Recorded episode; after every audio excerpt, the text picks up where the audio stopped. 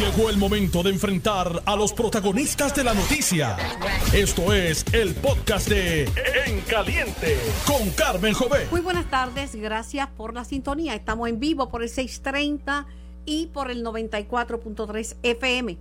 Eh, simultáneamente en la banda AM y en la banda FM. El programa es de un programa de opinión, un programa de análisis y un programa de entrevistas. Comienzo la jornada de hoy viernes y gracias a Dios que es viernes de reflexión, de renovación, de recreación virtual, cero aglomeraciones y viernes eh, de risas y de alegría. Bueno, eh, con una entrevista al doctor Víctor Ramos, presidente del Colegio Médico Cirujano y miembro de la coalición científica. Buenas tardes, doctor Ramos. Buenas tardes, gracias por la invitación.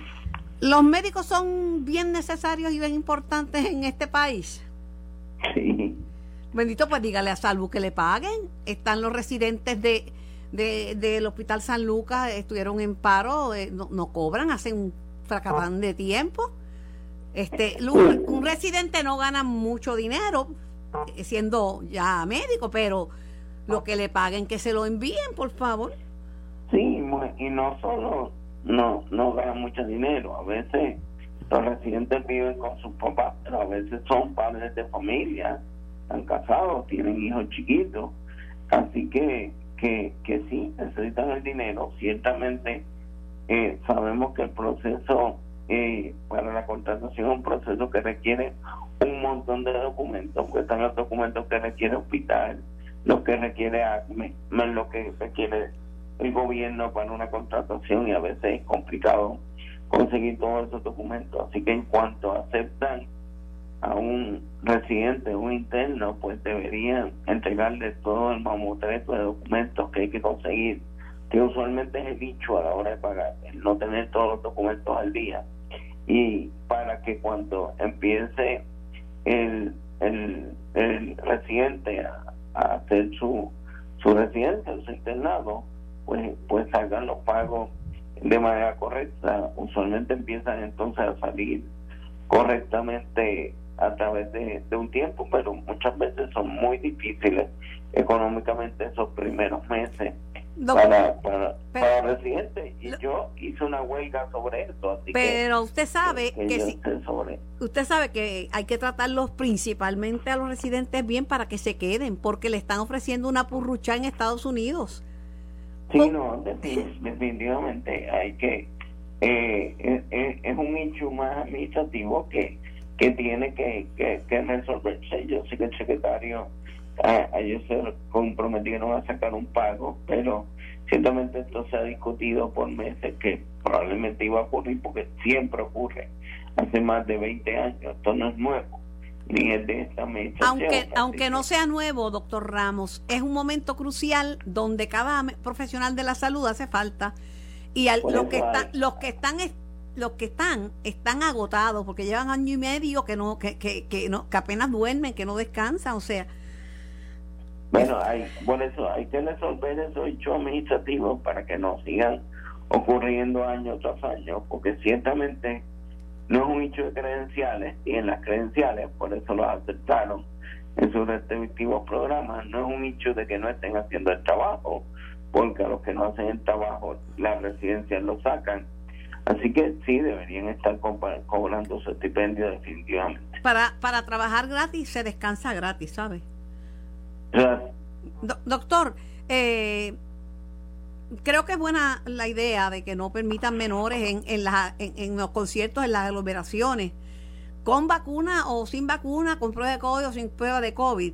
Pero lo, que va a ser difícil es fiscalizarlo, porque es que salud no tiene tanta gente para saber dónde quiera que va a haber una aglomeración. No, los inspectores del Departamento de Salud están en todos los, los venues grandes donde se están dando las actividades de más de 500 personas, porque esto So, aplica solo actividades de más de 500 personas. Y tiene una razón de ser. El grupo de, de solo hay dos grupos. Están bajando la positividad, pero hay dos grupos que se han quedado altos, los mayores de 85, que son, no son gente que está reacia a vacunarse porque vivieron el polio, la, eh, el sarampión, las distintas cosas. Así que es por falta de acceso, así que necesitamos que los familiares se comuniquen y los vamos y los vacunamos a la casa porque son los más vulnerables y los de 0 a 9, que cuando empezó la pandemia eran 6% de todos los casos, ahora ya son 18% y ellos no se pueden vacunar y no guían, así que si los llevan a un lugar de escenario mixto es porque alguien los llevó. Definitivamente. Si alguien entró eh, contagiado a su casa es porque alguien lo dejó entrar que no fueron ellos. Así que hay que proteger a nuestros niños y ese grupo de papás de 20 a 29, 30 a 39 que no se han vacunado, que tienen de chiquitos, necesitamos que se vacunen por sus hijos, por ellos, por su familia, por el país y por mantener las escuelas abiertas. Doctor Ramos, hay otra controversia que acaba de surgir sobre el booster, sobre la tercera dosis. Eh, dos exmiembros del FDA eh, que salieron de la agencia eh, recientemente han estado en un debate con la gente de Pfizer y con otros líderes de la industria porque dicen que, que no se le debe administrar la tercera dosis a la población en general porque todavía no hay evidencia de cuánto dura la, la inmunidad que da la vacuna. Sí, esa es una controversia a nivel mundial, no solo a nivel de Estados Unidos, eh, de, de cuánto dura la, la inmunidad y a quién debería ponérselo un refuerzo o no. También la Organización Mundial de la Salud dice que no debería haber refuerzos mientras hay países que no han tenido ni una vacuna. O sea que hay hechos eh, científicos más, más éticos en el tema. El, el panel asesor del FDA se reúne hoy y esta noche debería sacar sus recomendaciones, que puede ser desde que nadie necesite refuerzo hasta que todos necesitemos un refuerzo, hasta que ciertos grupos que consideren más vulnerables necesitan el refuerzo. Así que esa recomendación saldrá esta noche. Luego tendrá que ir al Comité de Prácticas de Inmunización del CDC, que se debe estar expresando en el fin de semana y ya para la semana que viene debe salir la guía del Departamento de Salud si eh, FDA determina que, que algún grupo necesitará un refuerzo. Oiga, doctor, ah, me sorprendieron esta mañana una unas declaraciones del expresidente del Colegio de Médicos, el, el doctor Ibarra, donde dice que usted está siendo objeto de una investigación por, un estipendio que usted pidió de 30 mil dólares de fondos federales y que yo no sé yo no sé si el expresidente tiene la capacidad de ordenar investigaciones federales yo lo que puedo decir es que ayer FEMA me citó para eh, firmar la extensión del contrato hasta eh, era hasta septiembre 30 y, se continuará vacunando hasta diciembre Así que si nos citan para la extensión de contratos que no tienen ninguna duda de que todos los gastos que se han incurrido han sido gastos elegibles según la, la propuesta, así que nosotros no tenemos ninguna preocupación al respecto. Es lo que dijo en términos generales, ¿verdad? No estoy, no es una cita, es mi, mi interpretación de lo que leí. Él lo que dijo que él había un conflicto de interés por parte eh, suya por recibir un beneficio económico de propuestas federales, ya que es miembro de la Junta, además cobra un sueldo del colegio. Y él dice que usted se nombró a usted mismo director médico de las propuestas. La, la, la, la realidad es que nosotros estamos haciendo director médico desde marzo del 2020. Desde que empezamos el call empezamos a hacer las pruebas, empezamos, no sé si alguien quería hacerlo antes, nadie había levantado preocupación de hacerlo desde marzo del 2020, cuando no había ningún estipendio sobre el tema, yo no vi a nadie levantando la mano para hacerlo. FEMA nos pide, sigan haciendo lo que han estado haciendo hasta ahora.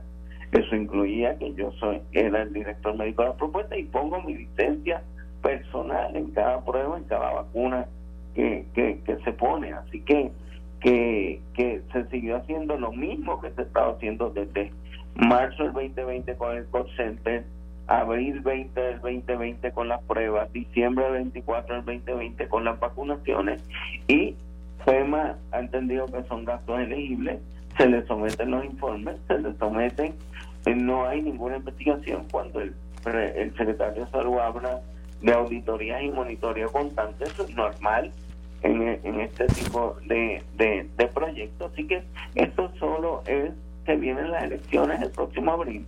Y mientras nosotros estamos enfocados en ayudar en la pandemia hay otra gente que a pesar de que yo no puedo poner entiende que atacándome a mí es su manera de llegar a, la presidencia del colegio, ya otras personas lo, han intentado, que tienen que demostrar por qué son los mejores candidatos y, a todos los candidatos que el expresidente del colegio ha endosado le ha dado el beso de la muerte, así que que, que, no creo que no sea un gran endoso para nadie eh, el, de, el del expresidente y todo esto es un chisme eleccionario que no debería estar ocurriendo en medio de una pandemia. ¿No le preocupa en lo más mínimo? A mí no me preocupa, nosotros estamos haciendo lo correcto. Eh, eh, los gastos que se han incurrido son gastos elegibles y no estamos no tenemos ninguna preocupación sobre el tema porque sabemos que se ha hecho lo correcto, no solo aquí, sino en los ocho años que, que yo he presidido el colegio, hemos hecho lo máximo posible por leyes que nadie había conseguido antes, por defender a la clase médica, por defender a los pacientes, no por, no por estar hablando. Yo también favorezco un sistema de salud universal, como, como el expresidente, pero eso no quiere decir que, que por favorecer un sistema no hagamos nada contra las aseguradoras actualmente como pasaba antes. Hay que hacer el trabajo, hay que denunciar lo que hacen las aseguradoras contra los pacientes, contra los proveedores y seguir haciendo el trabajo que estamos haciendo en la pandemia. Nosotros estamos enfocados en nuestro trabajo. Los que quieran eh, entretenerse en asuntos electorales, porque lo sigan haciendo. Doctor Ramos, gracias por contestar mi llamada y por contestar mis preguntas. Siempre.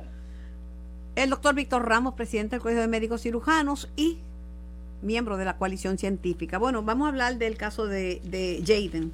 Eh, cuatro funcionarios del, del, Departamento de la Familia fueron referidos a justicia por errores en el manejo del caso del niño de 8 años que murió por un severo trauma corporal estando bajo la custodia de su padre. a su padre se le imputa el asesinato. Tengo a la doctora Dori González. La doctora Dori González fue presidenta del Colegio de Trabajadores Sociales y ha llevado una cruzada en favor de los menores. Es autora de varios libros y es conferenciante, además, en el campo y perito en los tribunales. Buenas tardes, doctora González. Buenas tardes, Carmen. Esto se ha complicado, esta decisión del Departamento de la Familia, que de hecho no le gustó al Colegio de Trabajadores Sociales, que entienden que no fue justa la decisión. ¿Usted cómo lo, cómo lo mira y cómo lo interpreta? Eh, lo que sucede es que la justicia se da cuando le cae a todos por igual. Y si se selecciona una clase profesional nada más y un grupo de personas de los que participaron, uno se cuestiona dónde están las investigaciones de los otros involucrados, porque hubo cuatro jueces en el proceso. ¿Qué sucedió ahí? Así que yo creo que la investigación tiene que ser amplia. Yo no voy a excusar la situación con la falta de recursos, porque después que un caso se te asigna a ti, ya tú tienes una responsabilidad del manejo de esa situación. Ya el recurso está, ya está en función el profesional.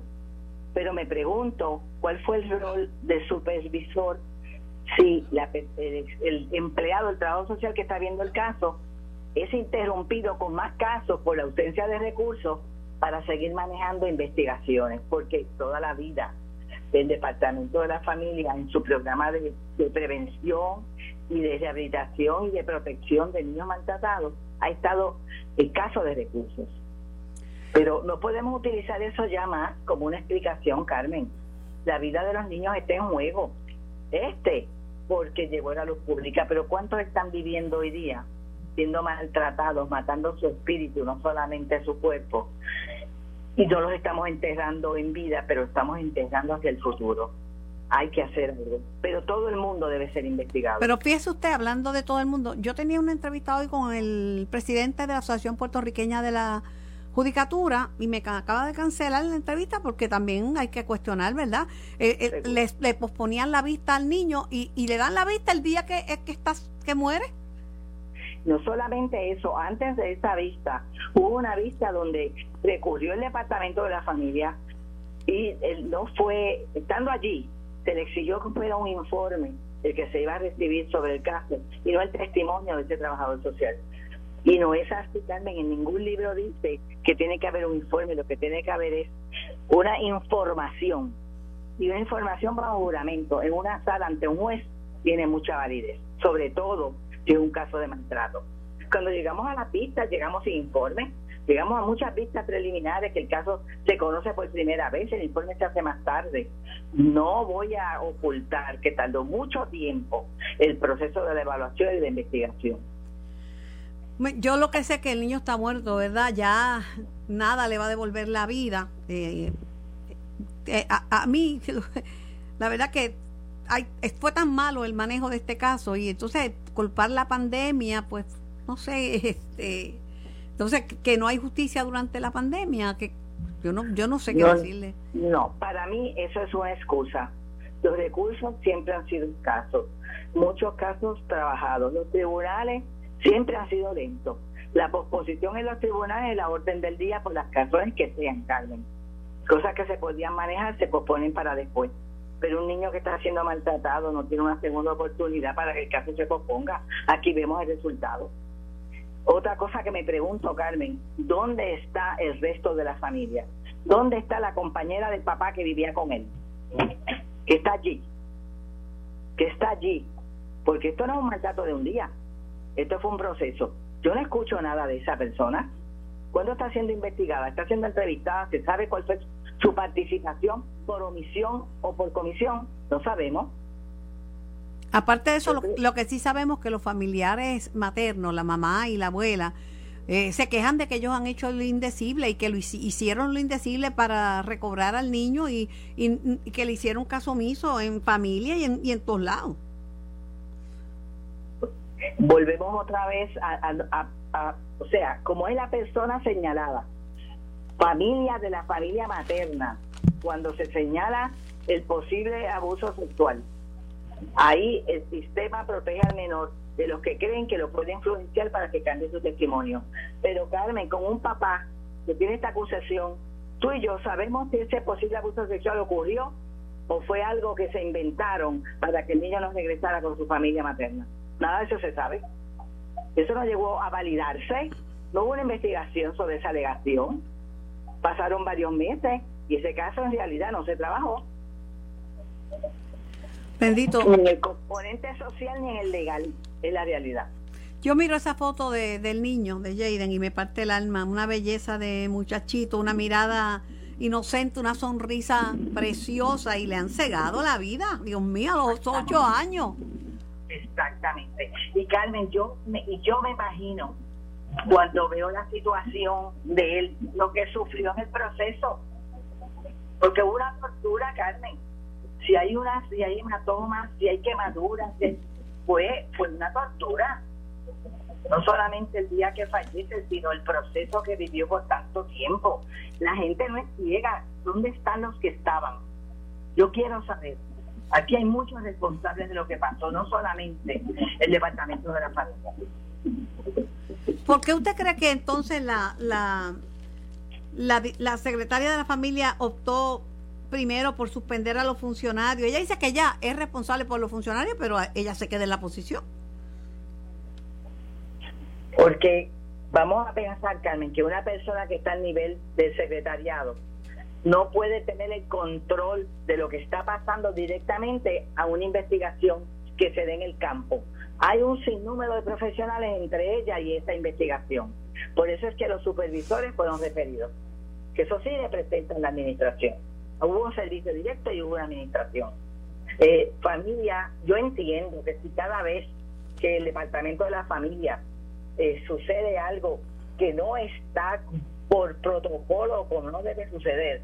Vamos a ir con el secretario de familia, tendremos que cambiarlo todos los meses, Carmen. No, yo entiendo también eso. Sí. Le pregunto, le pregunto en aras de la discusión para tener el punto de vista de una persona que es una trabajadora social, que, Yo creo que fue considerada para ser secretaria del Departamento de la Familia. Que Carmen, la verdad es, y esa misma, esa es una de las razones por las cuales te comenté ese día que no podía asumir esa responsabilidad porque la asumo desde el de abajo. Y mira lo que está sucediendo ahora. Y los que tú y yo no sabemos, Carmen, los que no sabemos, los que desconocemos. Y este número desconocido y esa preocupación nada más, a nosotras personas conscientes, a mí me tortura, Carmen, pensar lo que ese niño pasó. No, y la inseguridad emocional que le crean y el conflicto de ese niño que siente que el hogar, en, uno, en el hogar del padre le dicen que el hogar de la madre no es seguro, que es un peligro, y en el hogar de la madre le dicen ten cuidado que en el hogar de tu papá es otro un peligro. Y en el hogar del papá que estaba corriendo peligro, un niño que se nota que es verbal, ¿a quién se lo dijo? ¿A quiénes se lo dijo? Esta investigación tiene que ser más amplia de lo que nosotros conocemos, porque si no, es irresponsable. Qué pena, bendito. Qué pena tan grande. Doctora, gracias por su tiempo, gracias por su participación. Linda tarde. La doctora. La orden igualmente. La doctora Doris González, en caliente, por Noti 1630. Vamos a la pausa y yo regreso con más de las noticias que tenemos para ustedes en esta tarde. Estás escuchando el podcast de En Caliente con Carmen Jovet de Noti 1630. Asimismo es, estamos en vivo, el programa es para ustedes, donde quiera que se, se encuentren, los acompañamos, estamos, las noticias que usted está esperando escuchar y estamos en vivo por Noti 1630. Eh, tengo un mensaje para los pensionadas y pensionadas, los pensionados y pensionadas de Puerto Rico. Si usted recibe beneficios de pensión de 1.501 dólares o más al mes, este es un mensaje que usted tiene que escuchar. Si no ha recibido los materiales para votar para, eh, por el plan de ajuste para Puerto Rico, por favor llame ahora mismo a Prime Clerk al 844-822-9231 o escriba a Puerto Rico info arroba primeclerk.com. Recuerde que tiene hasta el 4 de octubre a las 5 pm para que reciba su voto por correo, en persona o electrónicamente por e-ballot. Vote a aceptar y por favor no arriesgue su pensión ni arriesgue su futuro. Si se opone al plan, estaría rechazando el poder asegurar el 91.5% o más de su pensión, la posibilidad real de recuperar el monto total de, del recorte, la aportación de 100 dólares mensuales al plan médico y la creación de un fondo de reserva para pagar las pensiones cuando el gobierno no tenga suficiente dinero. Si no ha recibido su boleta, es importante que llame al 844-822-9231 o escriba a Puerto Rico Info arroba primecheck primeclerk.com. Lo repito, Puerto Rico Info arroba primeclerk.com. Vote aceptar y asegure su pensión. Tengo al licenciado eh, José Andreu Fuentes en línea telefónica. Licenciado, buenas tardes y feliz viernes. Buenas tardes, Carmen. A ti a los Radio Escucha, un placer siempre eh, compartir. Parece, parece que usted ya tiene ganado el caso que se le imputaba al presidente de la expresidente de la universidad, Joan Walker, y al doctor Carlos Severino, porque usted dice que ya no va a llevar más testigos ni va ni va a ser más.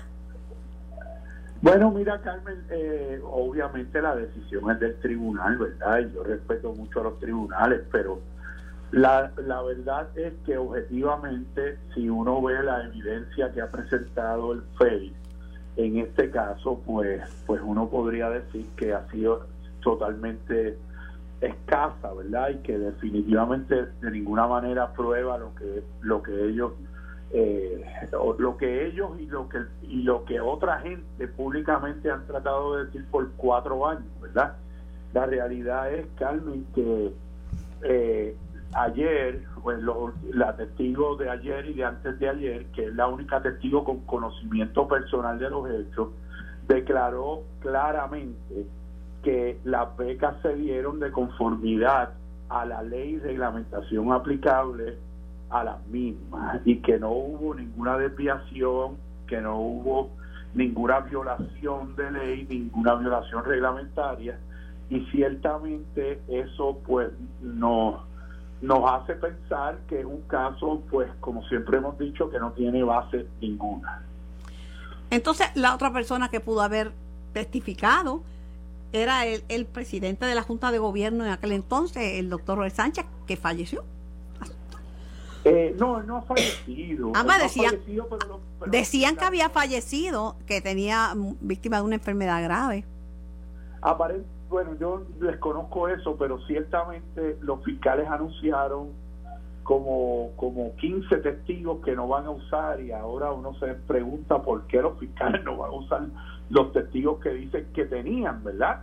Y, han usado, a, a, como te dije, la testigo única que tiene conocimiento personal de los hechos eh, y que pregó directamente con las becas, que fue la persona que tuvo la iniciativa original de otorgar esas becas, ¿verdad? Que estuvieron bien otorgadas, pues ha, dicho eh, lo, lo, lo que pasó y lo que ha dicho demuestra y ella misma lo ha certificado que eso se hizo totalmente conforme, como te digo, a la reglamentación aplicable y que todas las personas que fueron 15 becados, lo que pasa es que se trata de sacar de contexto la cosa, los 15 becados cumplían cabalmente con la reglamentación. Los becados los becados que se eh, que se mencionan son los que tenían relaciones con personas importantes, por ejemplo, la sobrina de Sánchez, este claro, eh, Ríos Escribano, que era ayudante del gobernador, o sea,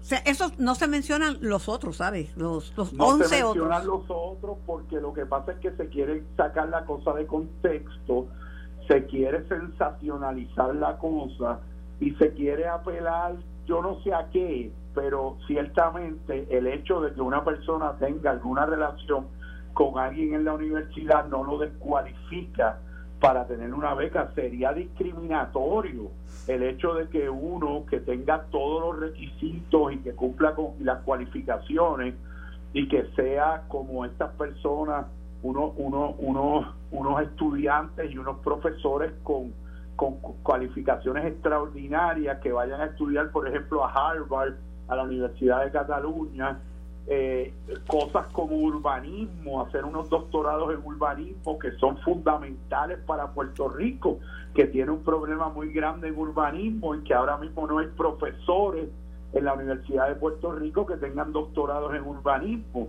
¿Ves? Y entonces pues tratan de tergiversar las cualificaciones y la realidad de, de, de lo sobresaliente que son esas personas por tratar de decirle que tienen cierta vinculación con gente eh, en el país.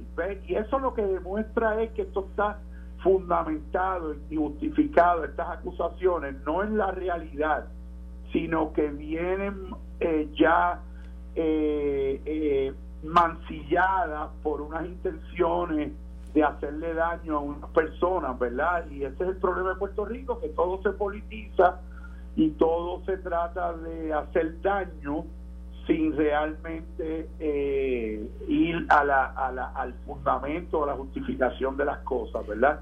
Aquí realmente, mira, tú ves el, a mí me da muchísima pena, Carmen, eh, que, que tú ves a veces compañeros de, de tuyos, ¿verdad? Porque eh, no quiero criticar a nadie, ¿verdad? Pero tú ves compañeros tuyos que a veces pues lo que lo que hacen es apelar el, al sensacionalismo y no a la realidad de las cosas y pues eso le hace mucho daño a Puerto Rico pues, y, y, a la Universidad de Puerto Rico que era lo único que lo único que nos queda de este país pues pues hay gente que le quiere hacer mucho daño a la universidad y es, mire eh, licenciado yo únicamente respondo por mí Ah, claro. Yo, yo respondo por mí y en todos estos años pues siempre he tenido la bendición de que me contestan de todos los órdenes de la vida. Me contestan, me contestan, saben que yo no le voy a preguntar las, las interioridades de un caso, le voy a preguntar de lo que ya se ha visto, de lo que y, y soy muy respetuosa de los derechos de, de las partes, incluyendo los derechos de las personas que están acusadas, porque no crea que es un paseo para para Walker y para Severino, que nunca habían estado envueltos en este tipo de controversia, encontrarse eh, este acusado en un estado, ¿sabes? Sí, y de una manera totalmente injusta.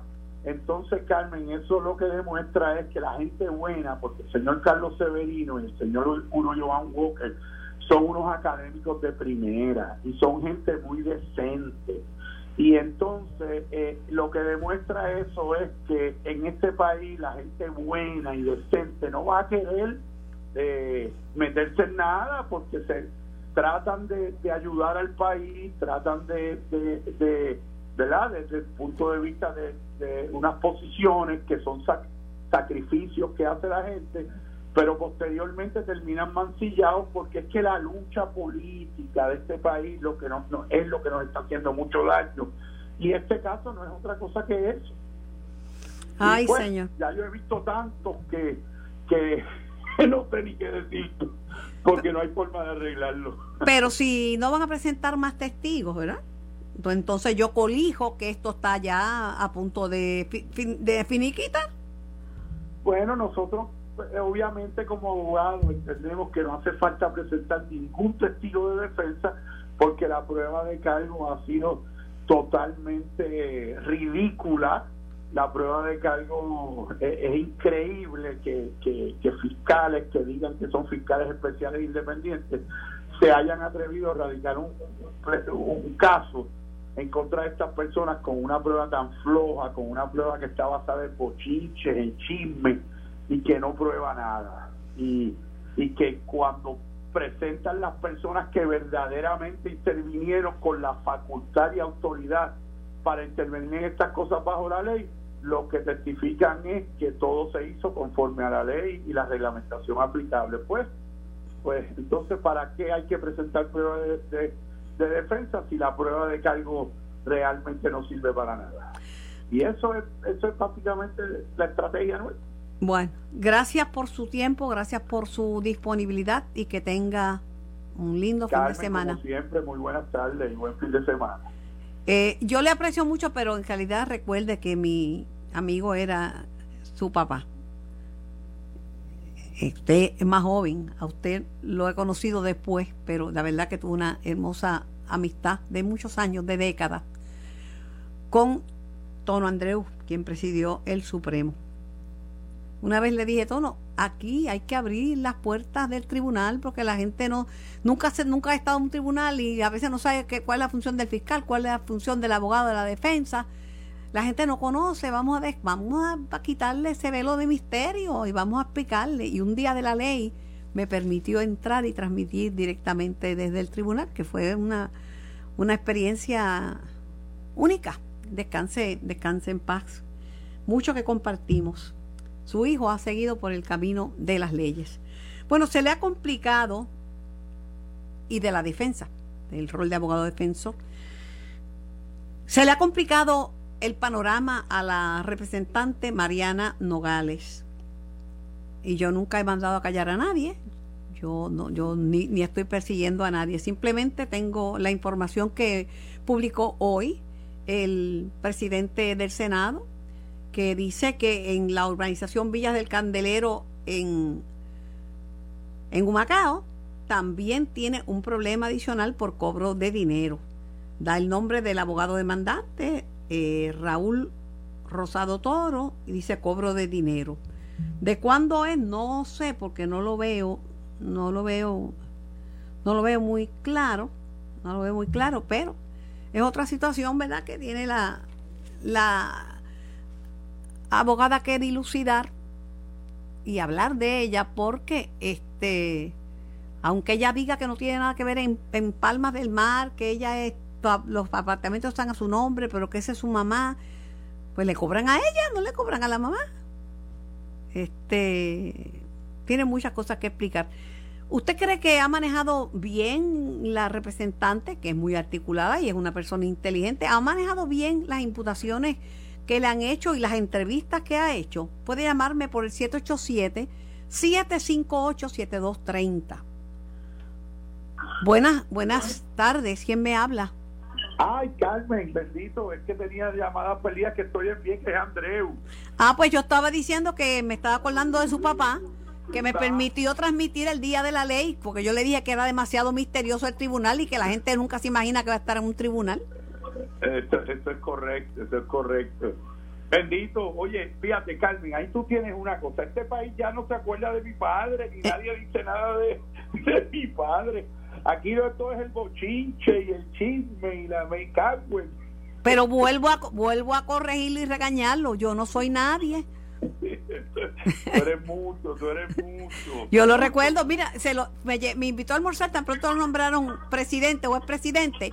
y me preguntó que qué yo opinaba. Yo dije, yo opino que este misterio que tienen con el tribunal eh, le hace daño a la gente. ¿Cómo, tú, ¿Cómo que la gente no va a saber cuál es el rol de un fiscal ni un abogado defensor? Y, y, y, va a pensar que el, y el día que le toque, como le ha tocado a estos dos que usted está representando, que nunca habían pisado un tribunal. Imagina, sí. Imagina. Están asustadísimos. Claro. Y, y, no, y me lo concedió. Me dijo, eso es una buena idea. Contrario a todo el velo de misterio, aquel que no se podía, que el tribunal, que era pues, Claro, claro, claro, claro. Estoy de acuerdo, estoy de acuerdo. Lo recuerdo con Carmen, pues qué bueno, gracias. Lo recuerdo. Tus órdenes. Lo recuerdo con mucho con mucho cariño. Sabía escuchar, ¿sabes? Bueno, pues muchos saludos. Que disfrute, gracias. Gracias, bye, bye, bye, bye. Tengo varias llamaditas. Eh, ahí se está como, como yendo un poquito raro, ¿verdad? Sí. buenas tardes. Muy buenas tardes. Ahí se, se cansó de la línea. 787-758-7230. Buenas tardes. Buenas tardes, Carmen. Adolfo Vijo de acá, de, de Caimito. ¿Cómo usted cree que ha manejado? Tiene que bajar un poquito el radio, ¿sabe? Ajá. Gracias. Dígame ahora. Ahora, eh, ¿cómo usted, que usted cree que ha manejado la representante de Victoria Ciudadana, Mariana Gales, todas estas controversias y la manera en que se ha comportado las entrevistas? Pues, honestamente, este, o sea, uno no puede venir al mundo con medias, con medias verdades. O sea, o dices la verdad, porque como quiera se te va a coger en la mentira. Bien dice la Biblia que no hay pecado oculto que no haya Dios sacarlo a la luz. O sea, esto definitivamente, como dice don, don Rivera Chat, esto es, ¿sabe? Una, una hipocresía pura. Eso es lo que hay aquí. Ese caso, pues, a mí se me parece el del famoso Chuchin con aquel caso del, del famoso carro caro, el Bentley aquel, que, que primero decía que se lo regalaron porque él y que era buena gente. Se, se enredan, se enredan, se enredan con sus propias... Pero a veces estos líderes cuando le tiran a otros es porque están fiscalizando, pero cuando uno los cuestiona es una cacería de brujas o cuando uno los coge en pifia. Pues hay, hay otro refrán que dice que pues que más más pronto se cae un un mentiroso con cojo. Así que, muchas gracias, Carmen. Dios me la bendiga. Igualmente. Muy buenas tardes. ¿Quién me habla y de dónde? Buenas tardes. Habla González de Santur. Adelante, González. Pues mira, este, ahí estamos viendo que cada una de estas personas tiene sus esqueletos escondidos. Y cuando le pisan el esqueleto al otro, entonces el otro grita y le dice las lo, lo que tiene el otro. Y así que tenemos estos políticos que nos han estado gobernando durante tantos años y la cuestión que han sido licenciados, son abogados que eh, se dedican a hacer este estas corporaciones para evadir dinero, para comprar carros, para comprar neveras, para ellos y su familia y no pagar mientras nosotros el pueblo cada cosita que compramos tenemos que pagar contribuciones. Muchas gracias. Lo que pasa es que después tienen que añadir, porque que compren. No, es un delito comprar. Tienen que informarlo. Porque ética lo que quiere saber es con cuántos chavos usted llegó a la legislatura y con cuántos chavos usted se va. Eso es muy importante, pero le gustan evadir muchas contribuciones. Eh, las evaden cuando vienen cash y para eso hacen esas corporaciones. Muchas personas. Ay, Virgen purísima. Buenas tardes, ¿quién me habla y de dónde? Sí, el señor Vázquez, de Bayamón. Adelante, señor Vázquez. Oye, Carmen, yo este, te felicito porque te veo bien preocupada por la salud de las personas, la vida de las personas, especialmente de este nene de Jaden. Pero por el contrario, de las 3.000 vidas que tiran el zafacón por aborto en Puerto Rico, no no no, no te quejas, sino que lo, lo aprueba, lo apoya. Entonces es como que hay, como Mariana Nogales, como que hay dos, dos mm. vertientes. ¿Usted cree de verdad eso, Vázquez? Sí. ¿En serio? Yo creo que usted no, cuando usted va a ir a apoyar un asesinato o una muerte de alguien. Parece mentira, bendito sea Dios. Buenas tardes, ¿quién me habla y de dónde? Vázquez Bayamón. Adelante. Doña Carmen, no soy el Vázquez que acaba de llamar No importa, pero si es el mismo lo paso también, pues ¿qué voy a hacer? no, no, no soy el mismo. Yo no dije, pero yo... Vázquez Bayamón y yo no estoy de acuerdo con el comentario que hizo. Bueno, pero usted sabe que ya yo no me molesto por nada, este amigo Vázquez. Sí, ya tu experiencia es bastante amplia y, no creo que vaya a responder estupideces como la que acaba de decir ese de Bayamón. Bueno, ¿qué, qué, qué usted opina de esto? Bueno, yo, yo pienso, ya- se ha investigado a ver si ella tiene este, algún banco en el extranjero donde deposita dinero que no paga impuestos federal aquí o impuestos esta- estatales aquí. Yo no, no, no sé, no lo sé, no lo sé y no sé si ha estado se desviando, desviando dinero para No, países no, no lo sé, o, a- o al gobierno de Puerto Rico. no lo sé y no me atrevería ni Porque siquiera. son sumas, son sumas eh, extravagantes y esas sumas extravagantes pagan mucho dinero. Sí, pero no, mucho dinero en Puerto Rico y en, en los Estados Unidos. O sea que hay que solamente, investigar a ver si tiene, si tiene algún banco en el extranjero. solamente, Vázquez, solamente comento lo que me consta. Me consta, y agradezco su llamada, me consta que escuché la entrevista que le hizo ma- m- este que le hizo Normando Valentín y en ningún momento se notaba agresivo ni persiguiéndola ni nada. Fue ella misma que dijo que los apartamentos estaban en la zona marítimo terrestre. Y me consta que fue ella misma que dijo que, que no e- que, que así, que aparecían a su nombre, pero que no eran de ellos, que eran de su mamá. Este, fue ella, y fue ella la que misma la que admitió en su rueda de prensa que había omitido información en el informe de ética, información de ingreso, ¿verdad?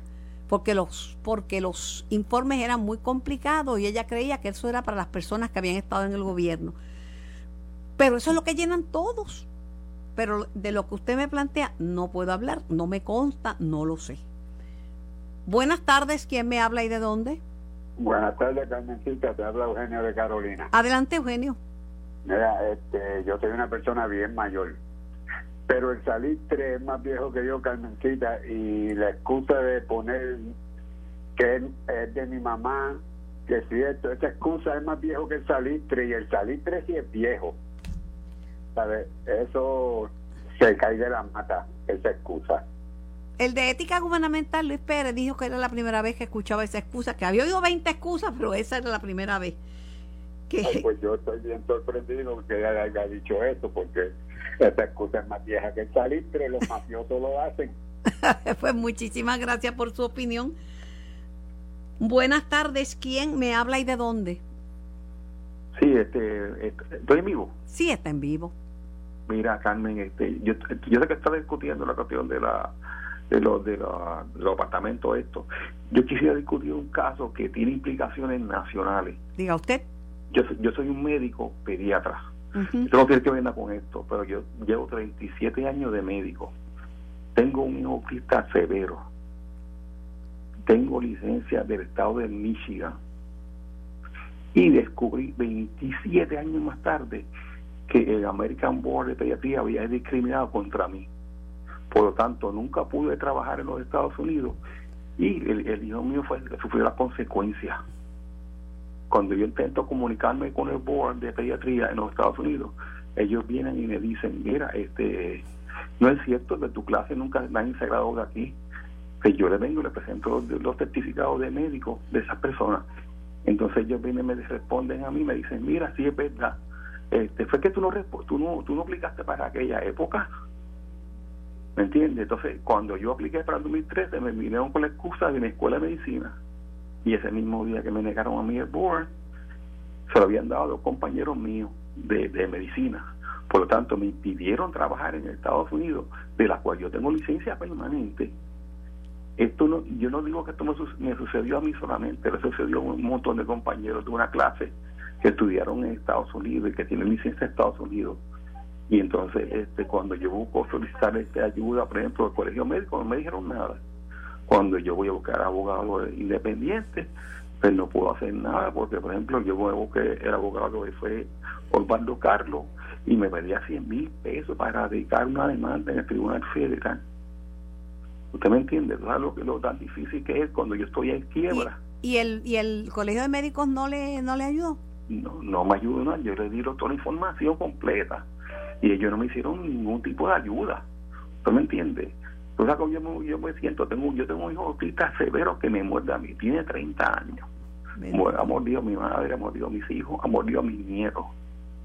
¿Me entiende? Yo entiendo que si estuviera criado allá afuera, en, esta- en las condiciones que yo que yo tengo ese, ese niño, hubiera hecho dos cosas, hubiera recibido tratamiento más eh, más, más, más me- me- mucho mejor que el que de aquí o si en el caso que no hubiera eh, sanado, pues lo hubiera este, residenciado. Bueno, no, por Entonces, lo- que lo sacan pero, pero lo que sí está comprobado es que hubiera podido socializ- socializar más y aprender más porque el inglés es más fácil para el autista, porque yo tengo un, un nieto autista. El inglés es más fácil para el autista que el español. Sí, se- pero tú sabes lo que se comunica 20 mejor. Hubiera me mira, me negaron la, li- la, la- la oportunidad de trabajar en un sitio que yo tengo licencia de Estado de Michigan, de la que yo tengo este licencia permanente como aquí en Puerto Rico. ¿Tú sabes Si- cuánto si dinero usted me de- gano? Yo me si- gano tres veces más de lo que me gano aquí. Permito. Si usted me deja el número de teléfono y me autoriza a que yo llame al colegio de médicos e indague. Yo, yo había hablado con este con Víctor Ramos. Yo sé que ellos, no sé si que no tienen, no quieren eh, ponerse, recuerda que Víctor Ramos es pediatra como yo, yo soy pediatra, a lo mejor no quiere este, someter una demanda, y yo digo, mira, demándalo, que lo que ganemos, pues mira, este, pues, ustedes como colegio pueden coger algo, pero ni siquiera han dicho nada. La cuestión es que esa demanda en octubre ahora se expira, año año más tarde, después que yo de erradicarla, después del de octubre no puedo hacer nada. Bueno. Me debió, me debió haber llamado hace tiempo. yo sé que la pero aquí yo llamarla a través de, de hasta de Winmar, yo estoy tratando de llamarla y no me dejan este, llamarla, ¿tú entiendes? No, no me la cortan, me la debería para otro sitio. que ver con noticias, ¿ves? Allá es, es otra, allá, Wendar es una compañía aparte, pero es aquí en Noti1 donde me ha llamado ahora, donde yo estoy todos los días. Correcto, yo he tratado, de- déjeme, déjeme decirle que he tratado. Mire, usted sabe que una cosa, este, yo no soy el primero, yo soy, yo, yo creo que soy más perjudicado, pero hay más compañeros de la Escuela de Medicina de Puerto Rico. Para uno trabajar en Estados Unidos, primero tiene que tener licencia. Y segundo, si uno es especialista, tiene que tener el board que lo acompañe, Claro. porque si no, no te cogen. No, pues claro. y si el board y si el board me lo negaron pues me están negando la entrada a Estados Unidos Una- eso, eso es una cuestión es un escándalo a nivel nacional Pues la Mire, por menos que eso a esta gente de este que estaban comprando la, lis- la- el SAT el, el SAT de la licencia de- para entrar Sí. a universidades me dieron gente presa Yo lo sé. Pues le agradezco si me quiere si quiere quedarse en línea y dejarme el, el nombre y el, el teléfono con mucho con mucho gusto este hago las llamadas de rigor. Esto fue el podcast de En Caliente con Carmen Jovet de Noti1630. Dale play a tu podcast favorito a través de Apple Podcasts, Spotify, Google Podcasts, Stitcher y notiuno.com.